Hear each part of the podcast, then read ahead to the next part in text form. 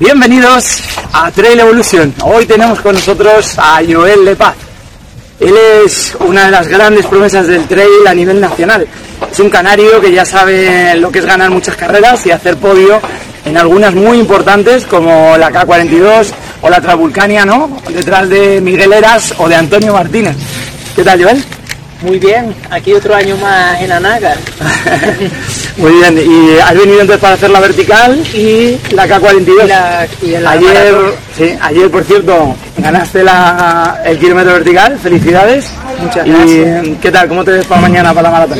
Bien, yo con simplemente poder llegar a meta sano, después de lo que he estado pasando estas dos últimas semanas, estaría muy contento. Venía simplemente al vertical y, y nada, quedar campeón de Canarias del kilómetro vertical, porque hace dos semanas, como dije, me había hecho un esguince y venía arrastrando el monte apurado, lo hemos podido tocar y nos falta volumen al final y cuando vas a una carrera como esta, que el maratón, que incluso estando muy bien entrenado este maratón, con la humedad que tiene y las condiciones, tiene mucha fama de, de explotar la gente aquí siempre, aunque vengan fuertes, pues imagínate no viniendo muy bien lo que hay que dosificar.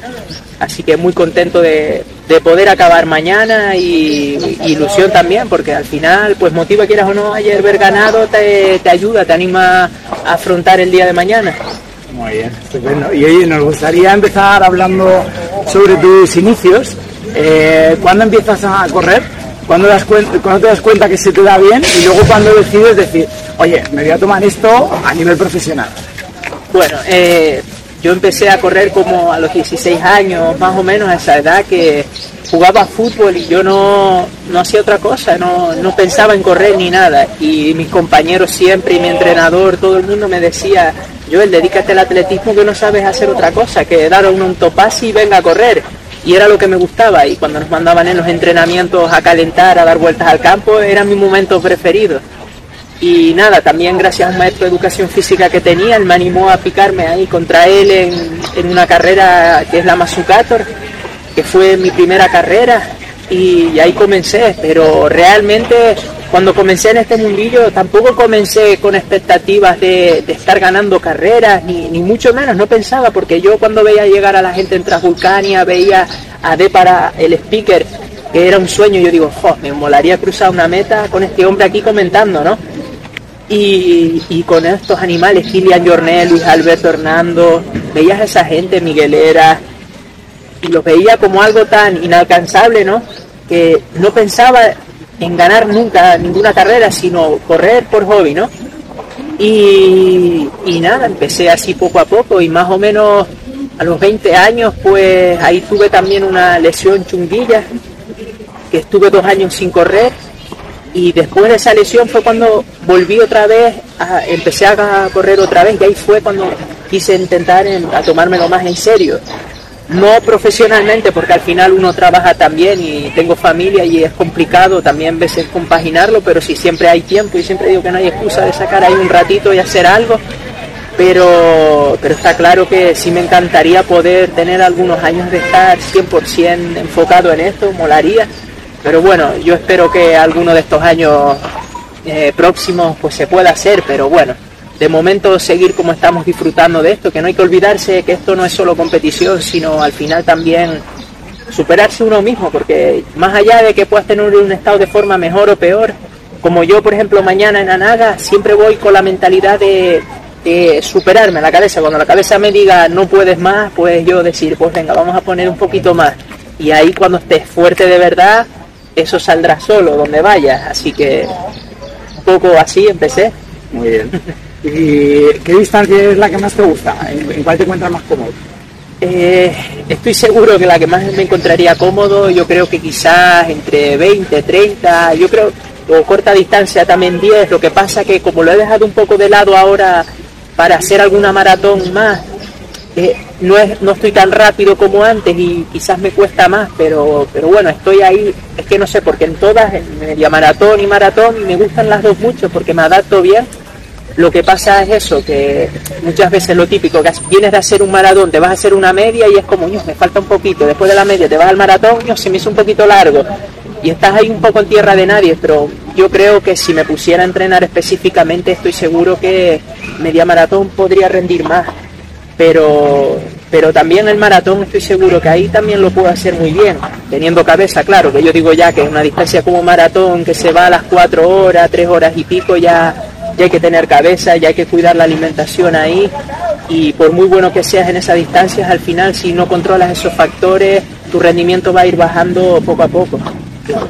A ver, estamos hablando, él dice que, que no se le da a lo mejor también la maratón, quedó un minuto y pico el año pasado de Antonio Martínez, eh, aquí en la K42, que Antonio Martínez ha estado ganando las Sky Running este año, así que bueno, se te da bien, pero a lo mejor no, si te centrases un poquito más en eso, a lo mejor sí que podrías arañar eh, algunos minutos más, ¿no? Sí, sí, yo estoy, seguro que sí. Pues de hecho, el año pasado sé que el maratón se me da bien porque en Transvulcania el año pasado cuando la gané estaba muy fuerte. Yo nunca me había encontrado tan fuerte como ese año en Transvulcania que llegué en meta y digo, es que me ponen 10 kilómetros más un ultra y seguiría.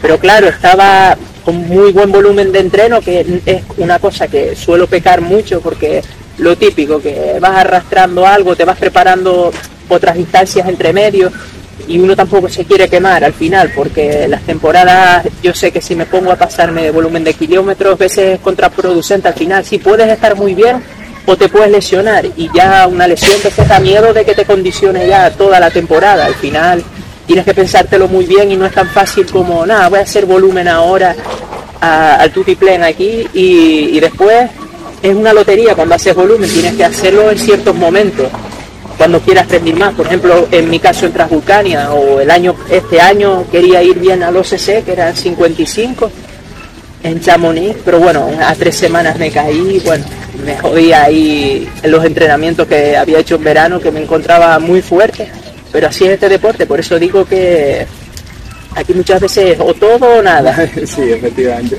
Y oye, ¿y, eh, ¿cómo sería una semana tipo tuya? Pues de entrenamiento. Sí, de entrenamiento. Pues de entrenamiento yo de normal suelo entrenar unas tres veces en semana por monte, por trail, cuatro si estoy a lo mejor entrenando un poquito más, dos veces hago sesión de fuerza y lo suelo combinar también, doblar con, con 50 minutos soltando en la bici o, eh, o esto, la bici estática también. Y a lo mejor otro día, otro día de descanso fijo, eso siempre, en la semana un día de descanso fijo o, eso, siempre alterno mucho la fuerza con correr, con el trail, o también la bici, o cinta también en indoor, también algún día. No me gusta mucho machacarme mucho en lo que es en la montaña, no suelo entrenar tampoco demasiados días.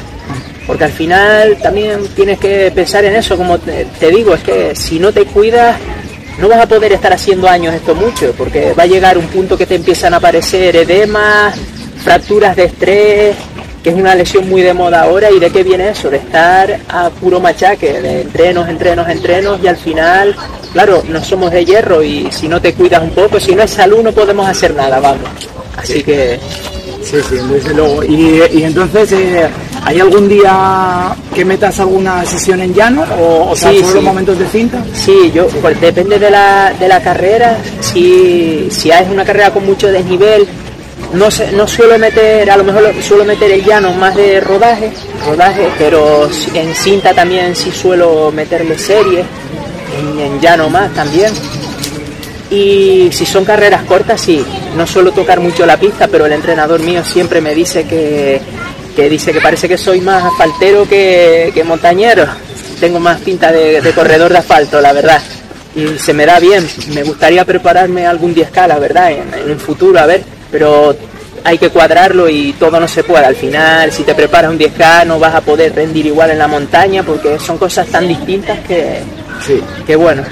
Y, oye, vienes de ganar la Euráfrica, que para quien no la conozca es una carrera de 5 etapas, de más de 80 kilómetros, con más de, eh, lo tengo por aquí apuntado, más de 5.000 positivos, ¿no? ¿Qué tal la experiencia?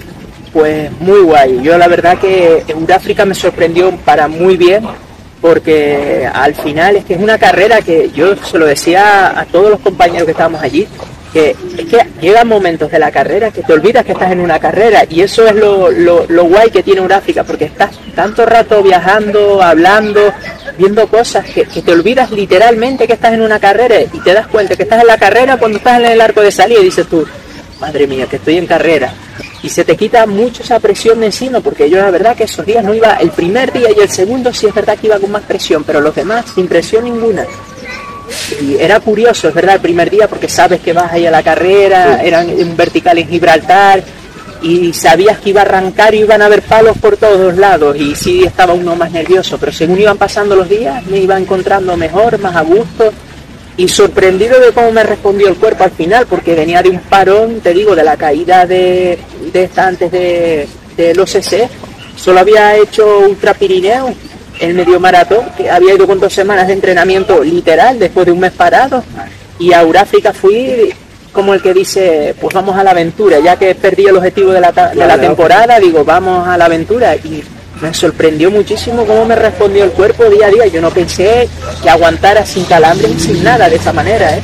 Muy bien. ¿Y em, cómo te gestionaste? O sea, ¿cada día salías a hacer la carrera y la hacías más o menos a tope? ¿O verdaderamente así que te guardabas un puntito y decías... Siempre, siempre yo cuando pienso desde mi punto de vista que las carreras por etapas nunca puedes llegar al final a estar exprimiéndote al tope, siempre tienes que ir un puntito por debajo para que guardes para el día siguiente, ¿no? Porque son cinco días, es que me di cuenta todavía, eh, cuando acabó la carrera, que hay que dosificar incluso hasta más, porque es que aunque te vayan sacando ocho minutos de ventaja, aunque parezca un disparate lo que voy a decir, ocho minutos de ventaja, tú en una etapa, aunque sean 13 kilómetros como la última, si tú estás fuerte y el otro está un poco tieso, abres gas y le sacas 10 minutos pero literal, porque te quedas reventado. Ahí cuando revientas, revientas, pero bien. Y tienes que dosificar. mi entrenador siempre me dice, dice, Joel, tú ya en carrera tienes que estar haciendo la recuperación del día siguiente. Y yo, ¿cómo hago eso? Y me dice, pues parando en todos los habituallamientos, controlando todo, en todo momento la carrera y nada más llegues a meta, venga, a comer. Lo primero comer, luego rodar un poquitito para soltar las piernas y volver otra vez a, terminar de comer bien, porque tampoco es bueno nada más llegar, pegarte una hinchada a comer, y hidratarse bien y bueno, y relajarse, y tirar y demás, lo típico, que no hay mucho secreto, que a veces la gente siempre piensa, pero ¿y qué hace? ¿Y qué hace?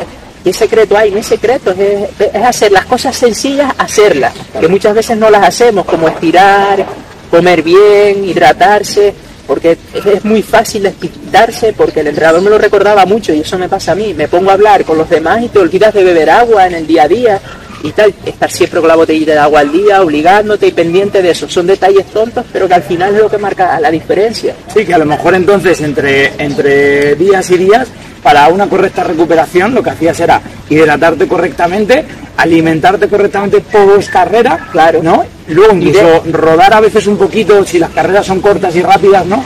Viene bien soltar un poquito las, las piernas y luego pues calmarte y, relajarte y a descansar lo que se podía, porque también es verdad que lo que tiene Uráfrica no es las carreras, a lo mejor lo vende fuera y dice la gente, ah, no, yo hago 20 kilómetros, porque son etapas de 20, 25 kilómetros, y dice, yo solo aguanto sobrado, sobrado, pero es que no descansas mucho, muy poco. Te, llegábamos a dormirnos a las 12, a la 1 de la noche y nos levantábamos a las 5, a las 6, porque era todo el rato con transporte, era para un sitio, para otro, al final es un machaque, pero estamos en igualdad, porque todo el mundo tenía que hacer lo mismo, ¿no?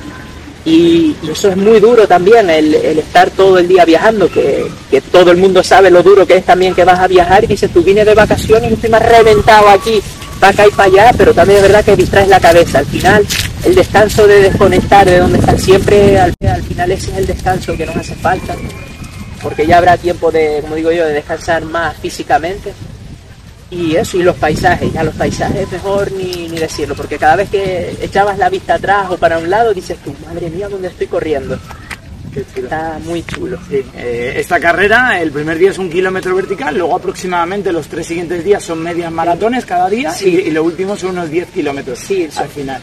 ¿Y, qué, qué, diferencias ves, por ejemplo, de entrenar para estar con chispa en un kilómetro vertical a estar, por ejemplo, en una media, ¿no? Que hay, hay diferencia. Eh, hay muchísima diferencia. Eso es algo que hoy en día y cada vez te das más cuenta porque eh, los kilómetros verticales es un entreno tan específico, tan específico, los que son muy buenos en ellos, que, que no, tú puedes estar entrenando cuestas, hacer medias maratones, llano, estar muy rápido, después en un vertical no ser tan bueno y decir, coño, ¿cómo este tío puede ser mejor que yo si, si lo reviento después en una media maratón o tal? Pero es porque las verticales son muy específicas de entrenar, es como un 5000, un 3000 en pista.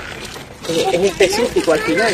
Y la media maratón sí es verdad que puedes, te puedes permitir el lujo desde mi punto de vista entrenar un poquito más variado, porque es variado al final, hay, su, hay cuestas, hay bajadas, tienes que, no es, una, no es una distancia tampoco corta, media maratón, porque al final son 20 kilómetros, eso sí te puede ir a dos horas, hora y pico, que ya de hora y media hacia adelante ya empieza a ser la cosa más o menos dura, que tienes que dosificar y tienes que entrenar también fondo, cosas cortas, de todo un poco, y el vertical ya es puro fuego todos los días, encuesta, fuerza, y acostumbrarte a ese sufrimiento y sobre todo acostumbrar al cuerpo a ese sufrimiento eso es lo que me pasa a mí muchas veces, esa agonía, digo, te queda. Cuando estás acostumbrado a entrenar distancias más largas y te pasas un vertical, es como que no estás acostumbrado a ese tipo de sufrimiento, aunque suene extraño.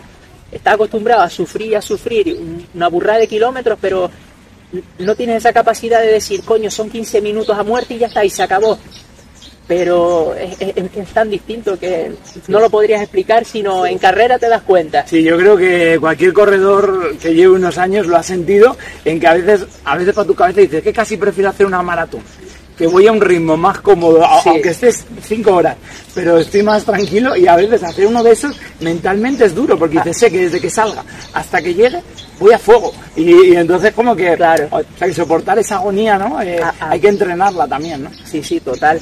A mí me ha pasado, por ejemplo, la, la, otra cara de la moneda, lo que te estaba diciendo, de estar yo muy rápido, a lo mejor eh, corriendo en llano, un 5.000, un 10.000, ¿sabes? Estar ahí haciendo entrenos cortos, pero a puro fuego, de estos que vas con el gancho, muriéndote estilo vertical, y después pensar yo, pero ¿cómo coño? Digo, yo no corro un maratón, estoy acostumbrado a ese tipo de sufrimiento, te acostumbras, aunque parezca que no.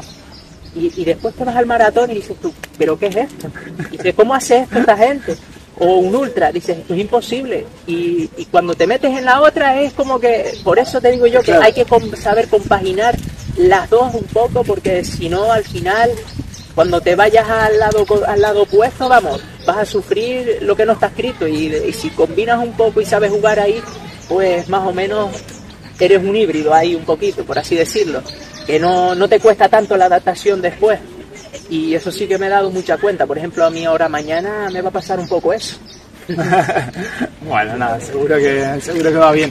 Oye, y mm, hemos visto en tus redes sociales que hablas también en algunas ocasiones como del trabajo mental, que lo ves muy importante, ¿no? O sea, que al final hay que entrenar esa, esa faceta mental. O sea, ¿tú qué crees que te viene bien?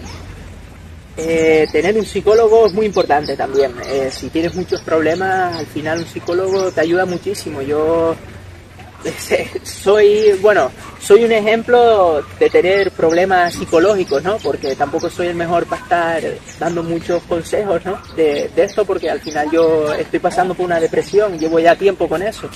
Y con el psicólogo y demás, y se me hace muy duro psicológicamente, es mi punto más débil la cabeza porque ella me manda a parar y cuando empiezas a sudar en frío y a encontrarte mal, hay veces que no puedes ni luchar con ella.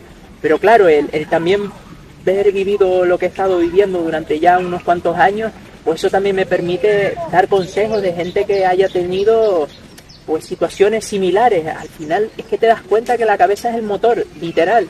Tú puedes estar muy bien de piernas, que como la cabeza no vaya, no van, ¿eh? Y es así, la cabeza hace más de lo que creemos. Al final es muy importante detalles tontos como saber controlar la ansiedad, eh, hacer ejercicios de respiración, hablar como estoy así contigo, hablar contigo en momentos de mucha presión, relajarte, olvidarte, intentar quitarte esa presión que al final no nos podemos olvidar que estamos haciendo este deporte porque nos gusta y para disfrutar. Es verdad que hay muchos momentos que no disfrutas, porque aquí las cosas son claras. El deporte de alto rendimiento no vas a disfrutar muchas veces. Solo disfrutas cuando estás bien y cuando estás bien todo el mundo disfruta. Pero al final siempre hay momentos que estás un poco más débil, que la cabeza empieza a darle vueltas en una carrera desde que empiezas a sufrir un poco y a lo mejor vas genial, y, pero ves al otro que te adelanta y, te empiezan las dudas y ya esas dudas te generan como que pues no estoy muy bien y son tonterías porque está empezando la carrera al final. Y, eso hay que saberlo llevar, es, es muy complicado. Podríamos estar hablando de eso, vamos, horas, literal. Siempre, yo por ejemplo, un problema personal que tengo es que siempre me lo dice mi psicóloga, que siempre estoy eh, pendiente de factores que no dependen de mí. Porque, por ejemplo, ganar una carrera no depende de nosotros realmente. Por muy bien entrenado que estés, porque hay 100 personas que están entrenadas igual que tú, por así decirlo, y, qué pasa? Si a lo mejor, imagínate tú, ¿qué cosas que están dependen de mí para la carrera, llevar una buena zapatilla por si está lloviendo, llevar el agua, tomarme esto, pero a lo mejor puedo estar lo más fuerte que tú, lo más fuerte del mundo, el mejor de la carrera sin duda, y me da un dolor de estómago y está fuera de la carrera. Te pierdes, está fuera de la carrera. Te caes, está fuera de la carrera. Y eso no depende de ti. Se puede haber un derrumbe y te puede llevar por delante. Por eso son cosas que tenemos que aprender a quitarnos presión de, en ese sentido de, coño, yo he hecho mi trabajo bien, lo que está de mi mano, y, eso lo tengo, lo intentaré plasmar, pero si no, si por lo que sea pasa algo y no puedo, pues ya está, no, no preocuparte, intentar no, no darle mucha, mucho, ¿cómo se dice?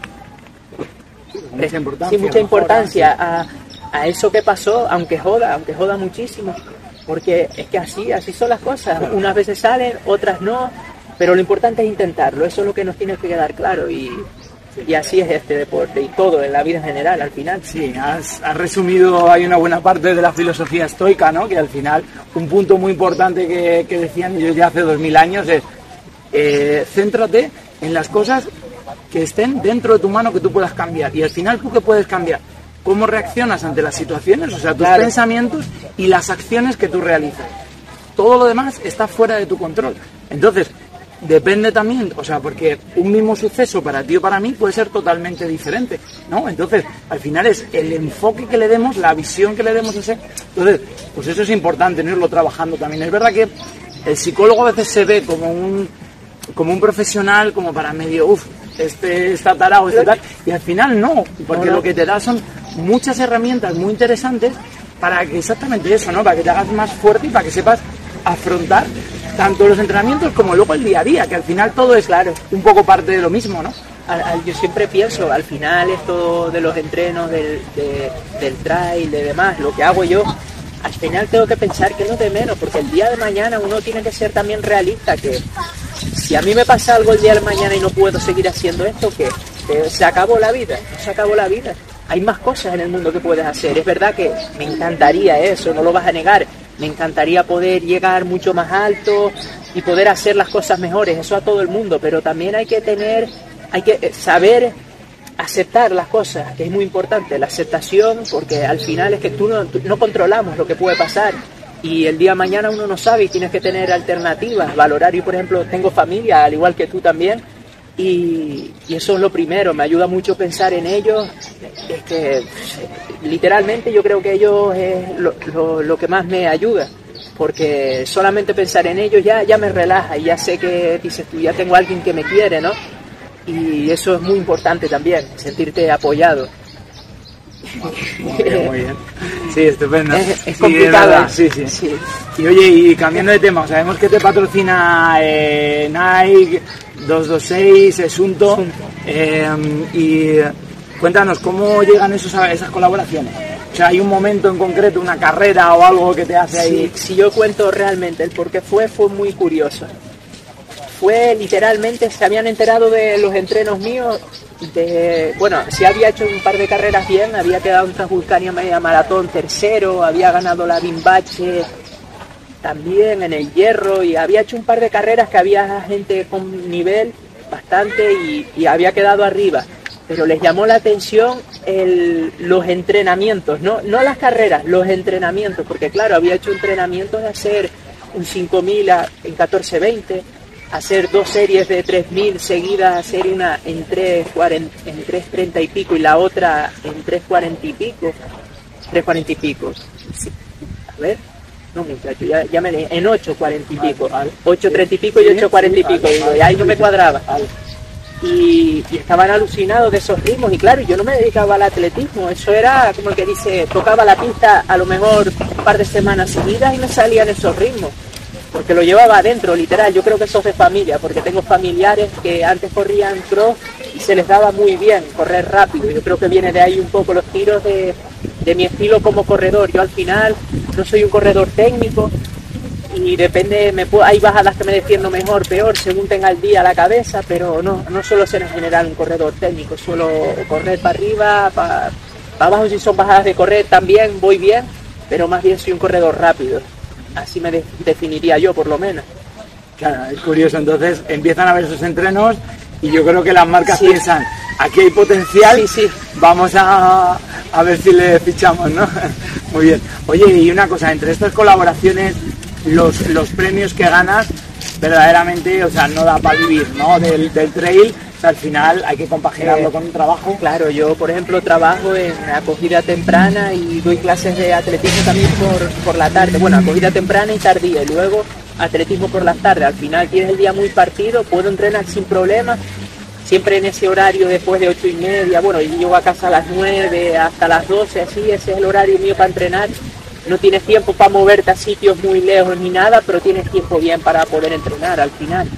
Y estoy muy contento en ese sentido. Siempre hay que tener un respaldo, como te dije, porque el día de mañana uno no sabe, me caigo, dependemos de la salud 100%. Al final, es que incluso a, mí me ofrecieran ahora mismo la oportunidad de vivir 100% de esto y no trabajar, y no, yo creo que no lo, no lo haría, trabajaría en algo, aunque buscaría algo mejor, un trabajo un poco, yo qué sé, algo un poco más cómodo, pues sí, pero dejar de trabajar total yo creo que no, porque pienso que también hace falta tener la cabeza un poco más ocupada, porque eso de comer, dormir, entrenar, al final te acabas comiendo la cabeza mucho más y cuando estás dedicado a ello, a veces estás pensando en, doblar todos los días los entrenamientos y doblar y doblar y te crees, dices, no, que no estoy haciendo nada, porque entrenas a lo mejor un rato por la mañana y dices, y ahora todo el día que pues voy a doblar y, muchas veces es un fallo que pasa ahora, como lo que te hablaba yo, de muchas lesiones, que, vas pasado de entrenamientos, pero una burrada.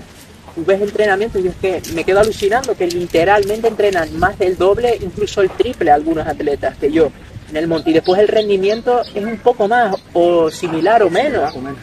Y dices tú, madre mía, ¿te, merece la pena tantas horas estar entrenando para eso? Y yo, yo a veces me lo planteo y digo, y, y reventarte la salud, literal y por eso a veces me, echa un poco para atrás eso, de, estar también 100% dedicado, pero sí me gustaría, la verdad, poder estar mucho más dedicado sin tanta preocupación, ¿no? Al final. Pero, pero sí, que no te creas que dejaría algún trabajillo, lo dejaría ahí, algo suave. Claro. Muy bien, Joel. Pues con esto entonces lo tenemos todo.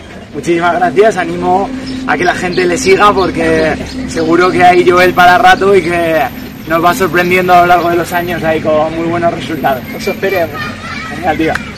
Bueno, un saludo y suerte mañana. Muchas gracias.